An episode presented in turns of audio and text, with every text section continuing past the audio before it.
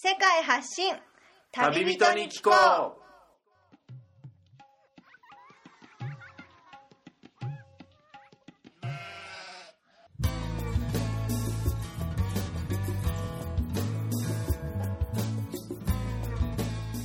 この番組は世界各地で出会った興味深い日本人の旅人にざっくばらんにいろいろなことをインタビューしていく番組です。現地での旅の話の本編と脱線話のアフタートークの2本立てでお送りします。さて今回の旅人からは世界のどんなぶっ飛び話が聞けるのでしょうか？今回は分割した前回からの続きとなっています。前回をお聞きでない方はそちらからお楽しみください。なんかこっちに来てびっくりしたのが、と、エイズになることよりも妊娠する方が怖いっていう人が結構多くて。そうなんですか。そのことがまずどうしてか分からなくてどうしてって聞いたら、やっぱり妊娠したらやっぱり子供を産んで育てるっていうことにお金がかかる、えけどもエイズになっても薬はタダでもらえるしその薬を飲めば何十年か生きていられて、えお金はかからないということで、ぱり指折りの最貧国のは国民としては、エイズになるより妊娠する方が怖いっていう現実があるんだなっていうのははこちらに来て初めて知りましたあそうですね。子供が産んでも日本よりもちろん乳児死亡率もすごく高かったり、ねもうお金っていう面でもかかってしまうって考えたらエイズ患者だったら薬薬代はねかからないしっていう発想自体が日本人からしたらよかったですね。分かりにくい考えで、うん。まあ、現実的にでもそういうねことに直面するんでしょうね。実際そういう立場になったとしたら、はあびっくりしました。病院の中でも、はい。エイズに関するそのポスターであったりとか、周知される環境っていうのは病院の方にも一緒に山内さんと見学させてもらったんですけど、はまあ、やっぱりね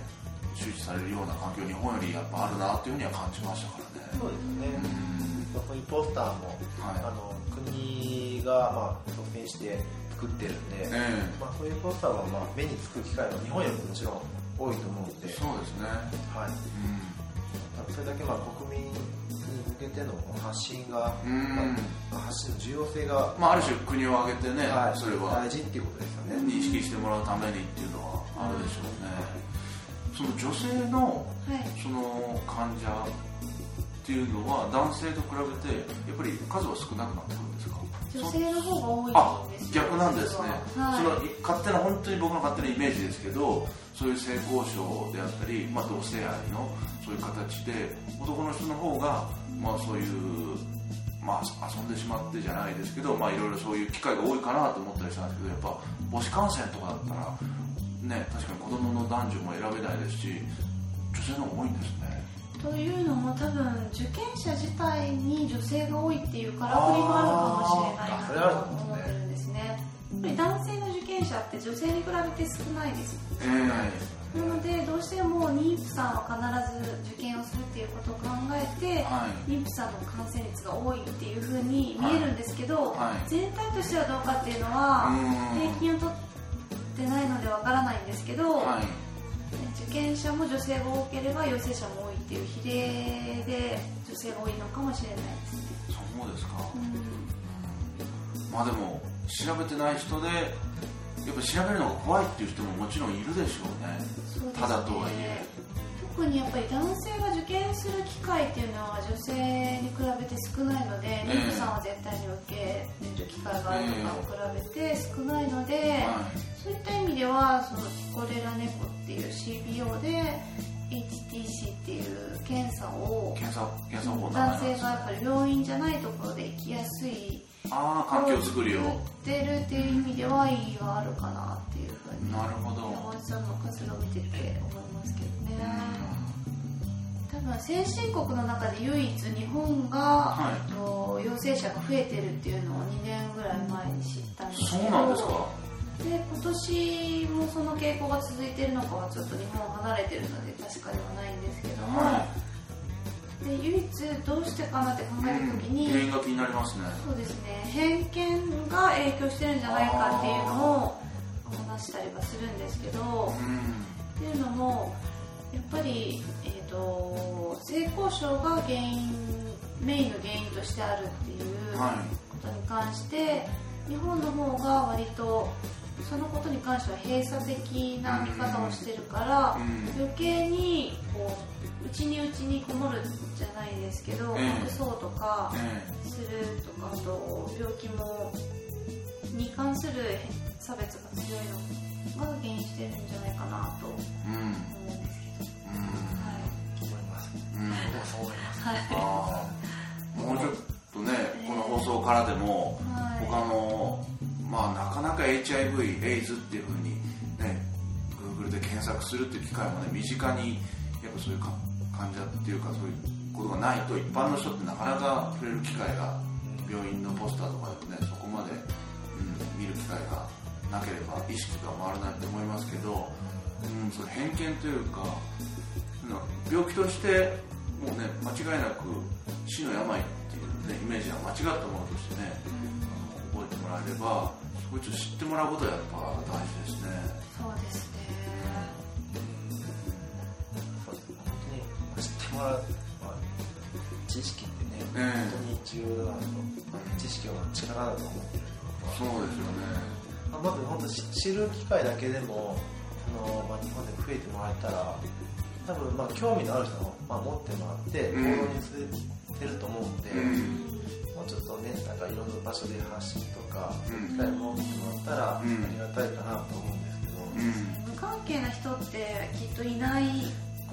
病気だとそうですね。性交渉っていうのはね人間の本能的な欲求として誰もがそれはね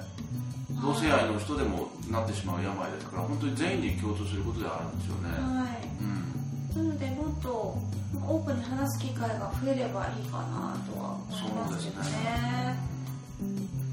今日そのプライマリースクールに行って、はい、ちょっとエピソードでしょ面白かったのがそのレクチャーをするときにカウンセラーと嫁さんが、はい、そのコンドームを使って、レクチャーした方がいいんじゃないかみたいに言ったらその学校の校長先生が 言ったことっていうのが意外なエピソードだったっていうね。あそうですね。一応前置きとして、ええ、マラウィはもちろんあの、まあ、キリスト教の人が多いっていうのが、はい、まあ、一番、まあ、前提として。前提として。大きな問題あるとして、まあ、問題っていうかそういう習慣なんで。そうですね。習慣ですね。習慣として捉えてもらいたいんですけど、はい。まあ、基本的にそのこちらでコンドームを使うのを、うん、あのあまり良しとしない。あ,、うん、あまりそのななんて言ってんだろうなエンカレッジ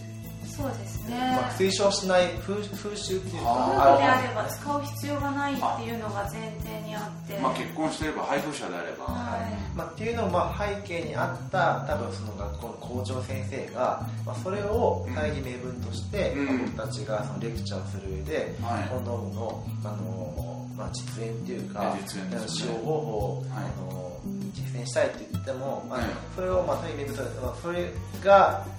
あって断れない、からこそ、あなるほど。違う例え違う例えで言ったのが、はい。はい、あのプライマリー、まあ、っていうのは小 小中学校の生徒ですよね、えー、男子生徒やっぱりそのまだあの大人になりきれてない、えー、体もそんなに大きくない状態で、えー、コンドームの大きさって、うん、あの周りそんな日本にあのみたいにいろんな種類があるわけじゃないですよね。あサイズの。サイズがあの限られてくるんで、いやいやあのうちのプライマリの生徒やっぱりそのまあ 彼らのあのまあ陰部の大きさも、はい、あんまりその大きくないだろうと、はい、コンドームと合わないだろう、はい、だ説明しても意味ないだろう っていう、まあ、だから別にあの実践する必要ないよと。なるほどなんでやねん。まあ、ちょっとね。なんで、なんでやねん。まあちょっと思っちゃいますね。そこじゃないやろ。いやもう、彼らだって大きくなるんやし、ええ、大人になるんやから、ええ、そんな今言うたかって、ええ、後々のことを考えたら、知識として持ってもいいつでもいいやないかと、ええ、もう言いたいんですが、やっぱりこのね、あのマラウイという、うん。まあ、国の習慣、風習、はい、やっぱりその、否定してしまったらは、そうですね、あの彼ら生活の、うん。あの入った活動できないので、はい、それはもうもうこちらとしてはもう笑いをこらえながら、ええ、そうだなと。笑いをこらえながら。そうだったんですね。そうそうだなと、まりも反論しても、まあ、えー、反論しすぎたらもうね、レクチャー時代がもうちょっとおじゃになりかけてそうですよね。なかったんで、それはもうなるほど。そうかななっちゃいますよね。そうですよね。やっぱりなんかネタ子を起こすなっていうのがメインのテーマでありますね。そういう表現って、えー、例えると分かりやすいですね、えーを正しく起こすだけっていう気持ちなんです、いやでもマラウィで、あのその HIV 予防に関して一番言われているのが、学校で言われているのが ABC っていうのが ABC ありまして、まあ、英語で abstinence、はい、 be faithful condom use のまあ頭文字を取った、はい。まあ、A が貞節、まあ、はい、本当に性交渉をしない、はい、B フェイスフルっていうのが、まあ、一人の人を愛する、はい。まあそのまあ、いろんなリスクを、まああのえーと持たない、はい。まあ、最後はやっぱその一番簡単なコンドームを使用するっていうのを推奨しまして、まあ、学校でもそれをまずまずコンドームを使うよりも、はい、まあ、そういう性交渉自体をしない、はい、からそういう、まあ、性感染症も含めて、はい、あの妊娠も含めて、はい、HIV も含めて全部、まあ、それを、まあまあ、リスクとして遠ざけようとい。う話は、まあ、どこのマラウイどこの学校でもあの国挙げて言ってるんで、教科書にも書いてあそうだったんですね、それもあって、まあ、あのサイズの話が出てきた。そこにもつながると。そうかな。まあ予想想像するに、はい、思います、なるほど、はい。ああとは今あのちょうど雨季になってます、えー、マラユが、はい、まあ、雨季というと本当に、まあえー、大体11月からまあ2月かけてあるんですが、はい、マラウイの人たちはあの、まあ、ほとんど農家なんで。そうですよね。であのトウモロコシを、まああのえーと、雨季前に植えて、はいまあ、その雨季は雨降るんで、まあ、植えなくてもいいんで勝手に育つから雨季前に植えて、まあ、どんどん育つのを待つっていう話なんですけど、ね、水結構の大きくなるんですよ、ね、うん、人間の背より高くなったり。そうですね。2メーター2.5メーターになるので、うん、もう本当にもうど、もう家以外どこの空いてる土地空き地ほとんどあの名ズトウモロコシ畑になるんですよ、かくれんぼもできるぐらいですね。本当壁になるんですよ壁。ただその、まあ、一定の間隔であのトウモロコシ植えてるんで、ええ、まあ、あの隙間あるんですよね、えであのよくよく見たらトウモロコシの間にコンドームが落ちてるはあ。使用済みとか。使用済みの結構落ちてるんですよね、ええ、でまああのマラウイの方に聞いたら、ええ、結構この時期は、ええ、いろんなところに、ええ、隠れる場所。はいはいはいはい。あのあまり人目につかない場所が増えるから、はい。まあ、そういう、まあ、あの若い人でも、はい、まあそのまあ、一般男男性でも、まあ、女性でも、うん、まあ、そういう機会が増えると、うん。だからこそ、まあ、この時期は妊娠の確率も高くなると、あうん、っていうのを聞いなるほど。まあ本当に農村部とか言ったら日本で日本にあるようなラブホテルもありませんからね。そういう誰も来ないような場所でっていう発想だと、もう本当にそういう植物の間で、はい、植物の間で、トウモロコシ畑の間で、でも昔の日本もそうだったかもしれないですけどね。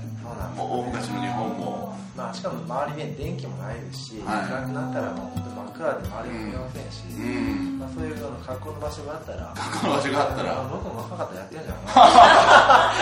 若かったら。若かったら。感染症対策できてって。いやもちろんね、はい、こういうのも使いますよ。はい、はい、もちろん、ね、はい、そういう場所があったらなっていうね、ええ。はい、あったらな。あったらなっていう気持ちですね、えっとこちらに来てびっくりしたことたくさんあるんですけど、はい、その中の一つで、うん、え。っと、女性徒が小学生とか中学生で、はい、えっと、月経があるじゃないですか。毎月の、ね、はい、その時に、えっと、やっぱりこちらではサニタリーパッドっていうか生理用のナプキンっていうのが、市販の紙のものだと高いし、かといって他のものも出回ってないので、えっと、生理の期間は学校に行かないっていうか行きたくないし、うん、出血もあるし、うん、腹痛もあるし、あのちょうどそれをサポートする手頃なものがないっていうことで、学校に通ってない子が多いっていうことを知ったんですね。あそうなんですね。特にそれも咎められない状況で。そうですね。多分まあお腹が痛いからとか頭が痛いからとか体調が悪いからって言って行かなければ、うん、親も先生も特には何も言わないと思うんですね、っていうのもでも1ヶ月に7日だとしても、それが1年になると勉強が遅れちゃったりね。そうなんですよね、だからもう3ヶ月ぐらいは学校に行かないことになってしまうので、それの対策を今あの学校の先生とかと考えていてそうなんですね。生理用のナプキンを自分で手縫いで、布で古布と糸と針で作って、それをすることで、まあ、快適なとまではいかないかもしれないんですけど、学校生活を送れるように、女性とっていうか、まあ、女性全員そういう生徒に限らなくて、お母さんとか妊婦さんとかもハッピーになれるようなことを今すごく考えてますね。いやだから先進国ではもうとっくに終わってるようなっていうか、はい、昔あったであるあることが、まあ、こっちに来たら、ね、自分のおじいちゃんおばあちゃんとかもっと上の世代の人たちがね、体験したようなことを目の当たりにするっていうのがたくさんあるんでしょうね。そうですね、本当にまさに、今はもう日本はそういう工業製品だったり当たり前に物がコンビニでもどこでも売られてるっていうのが当たり前にこっちはないですから。そうですね。っていうので対策っていうかそういうのは、必要ですよね。そうですの祖母の世代だと脱脂綿を使ったりとかその古布だったと思うんですけど、はい。ちらでもやっぱりまだ若い子でも古布をこうぐるぐるって丸めて使ったりっていうのをすると、はい、衛生的にも良くないですし、うんすね、あと紙のナプキンも高いから取れないしっていうことで、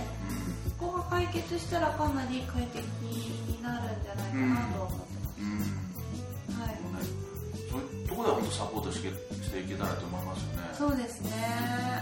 損害というかね、はい、困ってますから。個人的に僕が驚いたのがそのエイズ陽性患者のそのお酒の山内さんの会の時に、はい、聞いた現地の風習であの兄弟の配偶者が亡くなった後にそれを引き取る習慣があるっていうのをああれはちょっと聞いたことがなかったというかそうですよね。そうですね。あるんですけどこっちではロボラ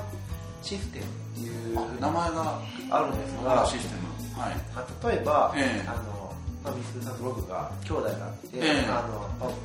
まあ、僕は弟、えー、兄、はい、でのミスさんが、えー、亡くなった時に、えー、奥さんを僕が引き取って、はい、まあでもお金をまあ牛を何頭か、そのえー、っと、まあ、家族にあげて引き取って、はい、そのえー、っと奥さんを面倒見てあげるそうですね。まあ、面倒ですね。面倒を見て一緒に暮らして。でもそれは山内さんのそもそもの奥さんもいる場合でも。もちろんそうですねああ第二夫人という形に第二夫人っていう形になっちゃうんですか。まああのこっち、まあ、基本的にマラユは一夫多妻制が、まあ、あのダメじゃないので、えー、はい。まあ、そういう習慣があるのはあるんですけど、えー、それはでも一緒に暮らしてて、はい。例えば普通の夫婦だったり夜の営みっていうのもその新しく来たその僕の奥さんですか、はい、っていうのはどうなるのかなとか一緒に暮らしたらってね思っちゃいますけど。そうですね。僕だったらまあ はい。僕だったら。いやちょっとねあのみさんの奥さんだしってよくね。やっぱねちょっとね兄弟ですよね。気遣いますしもちろん。ねまあ一緒に生活する分だったらいいと思うんですけど、えー、あのこっちの人に聞いたんですよ。あそうですか。いやどうすんのと、うん、あのまあ、一緒に生活する分同じ屋根の下。ただまあ一緒に生活するね、まあ、女性やし、えー、その夜の営みとかどうするなと聞いたら、やっぱ気持ちがない上で。そうですよね、まあ、できないだろうって言ったんですけど、うん、いやでも同じ屋根の下で1週間、あの一緒にいたら好きになるだろう、ざっくりしてます言っちゃったんですね彼ら。普通に。はい。言っちゃったんですね、ええ、なるか。ななるんだなお前。まあまあそういうのもあってまあ、まあ、そういうまあ第二夫人としての立ち位置に、まあ、なっていくんです。第一夫人の奥さんはそれに納得してまあ、納得っていうか、まあ、それを受けざるを得ない環境ですよ、まあねまあ、っていうのはやっぱりその、まあ、女性一人だとやっぱり住みにくいまあ、環境、まあ、国だと思うんで、うん、その一人でまあ畑仕事をしたりとか、うん、まあ、生活を養っていくっていうのは、うん、収入もやっぱり減っちゃうと思うんで、うん、まあ、その誰かの男性、まあ、夫っていう存在を、あの生活の中で、あの持っておかないと、まあ、ちょっと、まあ、この国では大変な部分もあるから、受けざるを得ない、はいはい。うん、っていう習慣はやっぱりあると思うんですよね。そこで新しく子供が生まれてしまうケースもあったり。あもちろん。まあ、カルチャー文化としてねそういうのも育まれてるって言われたら、ね、なんともこっちがねどうこう言うもんじゃないですけど想像がね1週間暮らしたら自然と。自然と、うん。まあ、声が芽生える、ね、あの 愛が出てくるんですかね。文化なんですね。文化。それは驚きましたね。でもね現地の本当暮らしにね近い感じで2人も暮らし暮らしてるっていうことで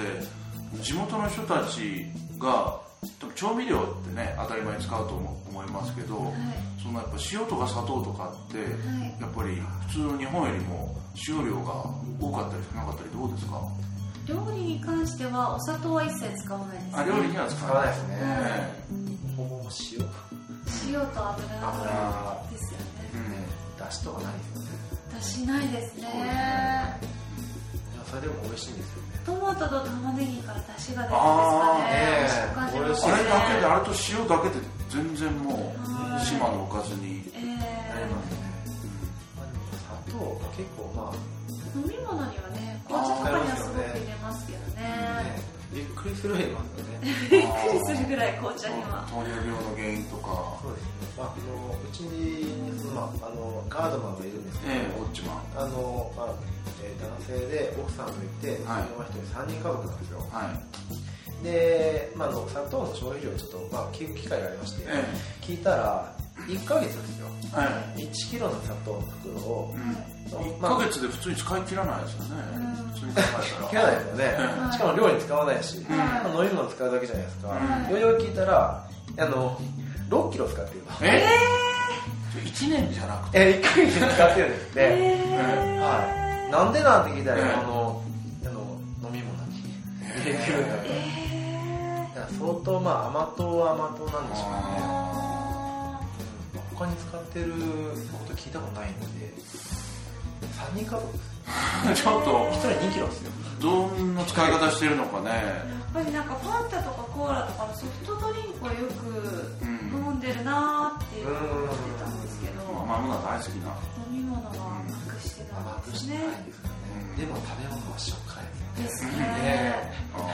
でもちらの方になんか日本ではおかずに砂糖を入れるって聞いたんだけど本当かって聞かれて。それ和菓子じゃなくて。ええおかずに、うん、確かに肉じゃがでも多少はね。ちょっと入れたら美味しいから入れるよって言ったら、うん、もうもうこの世の終わりみたいな表現 うわーって。まあ本当それ、聞いた話だとこっちのあの地元のね料理とは違った日本の料理を作ったとしてもあんま受け入れてもらえないみたいな。もらえないんですよ、ね、鶏の照り焼きなんてとんでもないですよ、からしたらあ、これがマラウイの苦笑いか。本当に。いやもう。一口ぐらいは食べてくれたり。味見するけども。え？みたいな。いや本当ね本当に美味しい美味しい言うんですけど、顔が美味しくないそれはね。豆をお砂糖で甘く煮るっていうのが特に許せないっていうかこっちはやっぱ塩辛く炊くだけ食に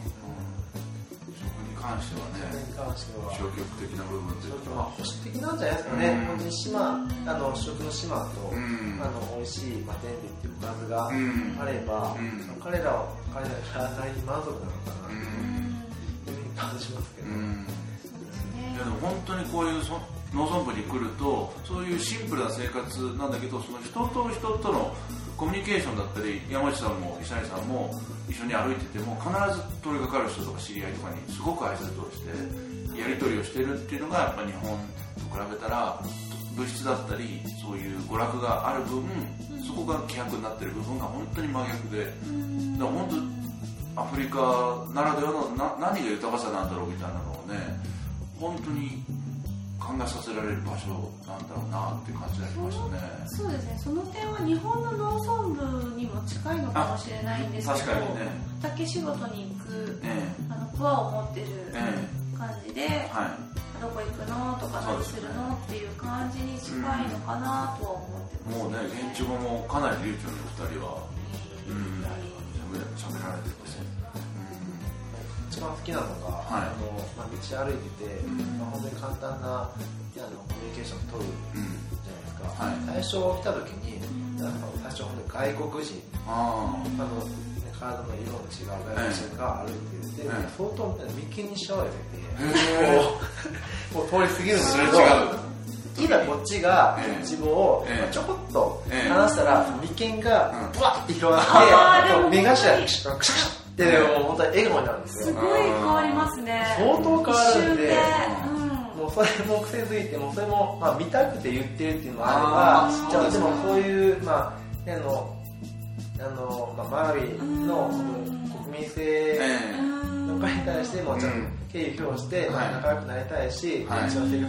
溶け込みたいから、挨拶をするっていうのもありますし、ただ最初それを見て本当にうわめっちゃ怒ってるこの人 もう挨拶したいな挨拶したらうわめっちゃ笑ったって激変しますよね。激変ですよね。激変するんです挨拶した途端に。それはすごく思います今ですよね、もう本当今でも。1年ちょっといても、全然もうあの初対面の人でも挨拶をして、まあ、その反応が返ってくるんで、まあ、それはまあ、まあ、日本でないですよね。そうですね。あとはやっぱり挨拶大事にするのと挨拶の時に家族のことも必ず聞くんですよね、はい、それを考えるとやっぱ挨拶と家族もすごく大切にしてるんだなって感じます。うん。帰ってからも本当に生かしたいところがねたくさんあると思うんですが最後にこの現地在住のお二人に毎回聞いてる質問があるんですがこのお二人がマラウィに暮らしててもしマラウィにこれを聞いてるリスナーが来た時に一番経験してほしいことお二人のおすすめポイントっていうのをそれぞれ1点ずつ挙げてもらえればと思うんですが。私この間その山内さんの,、はい、カチャーソお酒を飲む方あの会に参加した時に陽性患者の、はい、はい、その時にすごく楽しかった。ん。ですよ私自身が。そうですよね。だからやっぱりこっちの僕も僕なんか全く現地語も話せないのに あだ名までつけられて現地語でバーって話しかけられたりして。やっぱりなんか思いっきり懐に飛び込んで、えー、あの、まあ、現地語私そんなに話せませんけど、うん、あの挨拶ぐらいしかできないんですけど、えー、でもこちらの方ってすごくオープンハートで陽気で、受けすごく受け入れてくれるなって感じるのが特にそういう、あの現地の方々と関わってる時なので、別にお酒を飲む必要はないかもしれないですけど、家庭に行ってごちそうになるとか、結婚式とかお葬式とか何でもいいんですけど、思いっきり、そこに飛び込むと。飛び込む彼らは彼らは受け入れてくれる。って思います。ね、短期旅行だったりねよく知らないと、ね、受け身がちというか積極的にねなりがちですけどこの人たちを受け入れてくれる、思いました、ところがあると、これはいいですね本当に。えー、今のところ1年ちょっと話して、はい、あの活動でもいいこともあったり、えー、悪いこともあったりする中で、うん、まあ、自分が一番癒された。あ癒された、まあ、でもそれは見てほしいと思うんですけど、えーまあ、空。ああはい。めちゃくちゃ広いんですよ。広い？めっちゃ広いんですよ。まあまあ日中めちゃくちゃあのなんていうんですかね。日本で見日本大体そのビルがこういろいろあって、うん、その空っていう限られてるじゃないですか、うん、まあ、もちろんまだビルないんで。ないですね。はい。もう本当にこう地平線も見えるし見本当に360度見える空、うん。でプラス夕日すんごい綺麗なんですよいや本当それ思いますね。ですよね。夕日夕日もすごい。雲に照らされたいや本当に。もう赤が濃いし、うん、グラデーションもすごいし、うん、あとあの夜空ですね。夜空。日本の何倍のなんやろ。星空。星空が半端なく。空気も澄んでるね、からだと思うんですけど標高のある本当にマラウイの空、まあ、最初来た時にはすごいなって思って、うん、まあ、でも2年おったら、うん、まあ、どうせまあ飽きてきて麻痺するとあの麻痺するんだろうなと思ったんですが、うん、1年ちょっとまだ飽きない。すごいもうもう癒されてるし。もう夜空で島食べれるんじゃないですか。おかずになるというか。でも塩効いてないから。そうですね。いやでも本当にあのマラウイ来た時にはあの夜空と、まあ、星空あのあと夕日と、あの広い大空を見てもらえたら、もうありがたいかな 俺もそれをまず言いたい、ね、まあ、特別な何かじゃなく日本にあるものでももう見え方っていうかそのもの自体がもう、うん、違って見えるっていうのは、うん、特別なとこにね行くと経験するっていうことじゃないとこにも感動があったと、うん、はい、いろいろ現地の生活についてと活動についてと長く、はい、お尋ねしてきましたが、えー、この番組宛ての、えー、感想またリクエストご意見などがありましたらお気軽に番組用のメールアドレスがあるのでこちらまで送っていただければと思います。アドレスは旅アスクアットマーク Gmail.com スペルは tabiask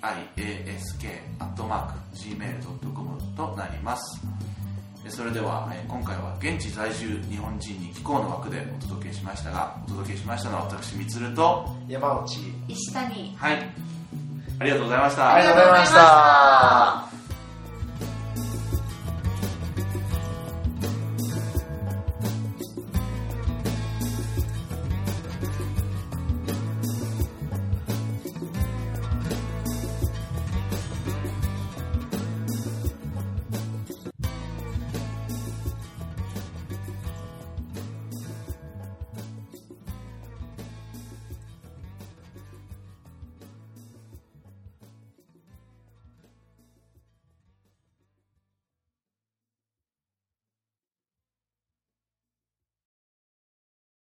れでは本編の放送が終了しましたが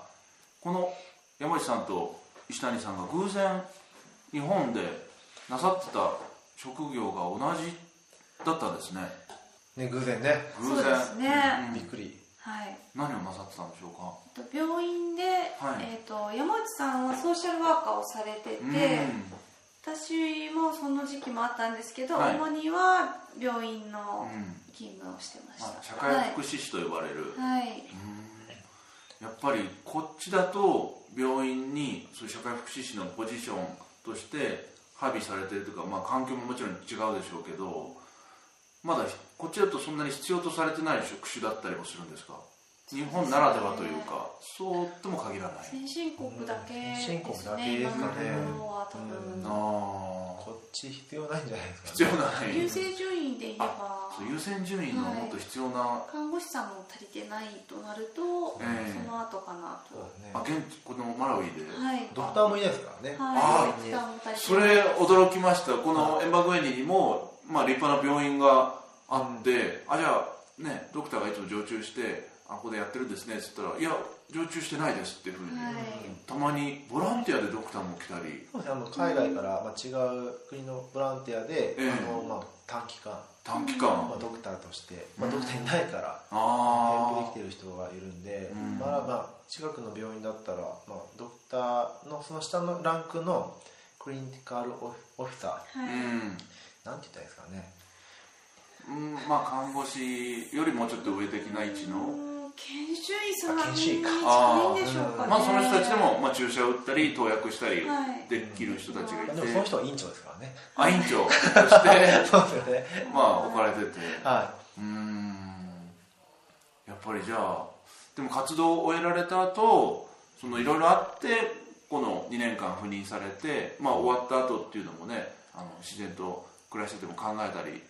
あのしていると思いますがやっぱりでも見方とかやっぱり当然変わってきますよね。前の仕事に対する見方とか思いっていうのも、まあ、こっちの経験を通じて。そうですね。やっぱり文化を経験してっていうことでもないかもしれないんですけどやっぱりこの経験を踏まえた上で、はい、日本に帰ってからの仕事には生かせるような、そうですよね。仕事に就きたいなと思ってますね。特にその感染症 HIV に関する、ね、情報とかもう専門的にこっちでね、えー、あの普及というかその援助もされてるっていうのもね帰ってから、うん、うん、日本社会の人たちにシェアしてっていうのもしたいですね。含めてですよね、うん、うん、まあ、僕としてはまあ あのこっち来る前で、はい、ソーシャルワーカーなんか二度とするもんか。絶対したくないと思ったんですけど。いろいろもう思い当たるね、うんただまあこっちに来て、まあ、日本の良さも分かるし、ええ、まあ、僕一時帰国をして、え、日本帰ったことあるんですけど、まあ、マラウイの良さも分かるんですけど、あのまあ、マラウイはまあ本当に楽観的でさっき言ったように、まあ、HIV に対しても楽観的で、うん、悲観しない習慣なんですが、うん、あの日本で結構その偏見がまだ根強いんですよね HIV に関して、まあ、そういう、まあそのまあ、少ないパーセンテージの中でも、はい、そのまあえーとまあ、大変、まあ、困っているとか、はい、まあ、苦しんでいる人たちのために、うん、本当はもうソーシャルワーカーの社会福祉士とか、うん、まあ、そういううん、携わるところで改めて仕事がしたいなというふうな感じに変わってきたっていうのは、まあ、自分自身も びっくりしてるんで。すそうですよね。もう二度とやるもんかから。二度とするもんかと思いますあんな。絶対したくない。本音で出ちゃういや本当ですよ。いやでも残業残業で。ね板挟みになって。あんなやもう絶対やりたくない。思いがもう今溢れていや本当ですよ。当時思い出すと。あいやもうね。大事な仕事だ いやでも今現状日本で社会福祉士ね、関連で働いてる人もこれを聞いてまあでももう二度とあれはちょっと自分にはって思ってた人が戻るぐらいねやっぱ見方を変えればというか、まあ、ちょっと冷静な目で見たらやっぱり必要な仕事でもあるし、うん、まあ本当に、うん、これを聞いてる、ね、社会福祉士の人がもしいたら確かに、意義を再確認できるっていう意味ではすごく貴重な一旦ねこっちに。ですね、そうですよね、そうですね、うん、なかなかねアフリカマラウイってその出会いがないとね行くつもりだったりね機会もなかなかないかと思いますけど。いや本当そうだって目的地じゃない湖しかないですよ湖が。あと俺海のある国にいたあはいはい。湖しかないし希望としてしかもこのねエマグエに湖が遠いと。えー、フィッシュポンドってため池ないか？確かにね。一応魚もあるけど まあ本当にね、まあでもそれでもねあのいろんな経験をさせていただいていや本当にありがたみがね。本当に、うん、日本でできないことだらけなんでね。だらけですよ、うん、本当に。家畜とねもう畑作りともうすごいな。そこは本当にもう。でもこれらを生かして本当にまたいつかお会いした時にはまたいろいろな話を聞かせていただければ嬉しく思いますが、はい、はい、今日はありがとうございました。ありがとうございました、この番組はバックパッカーを応援するたびたびプロジェクトの提供でお送りしました。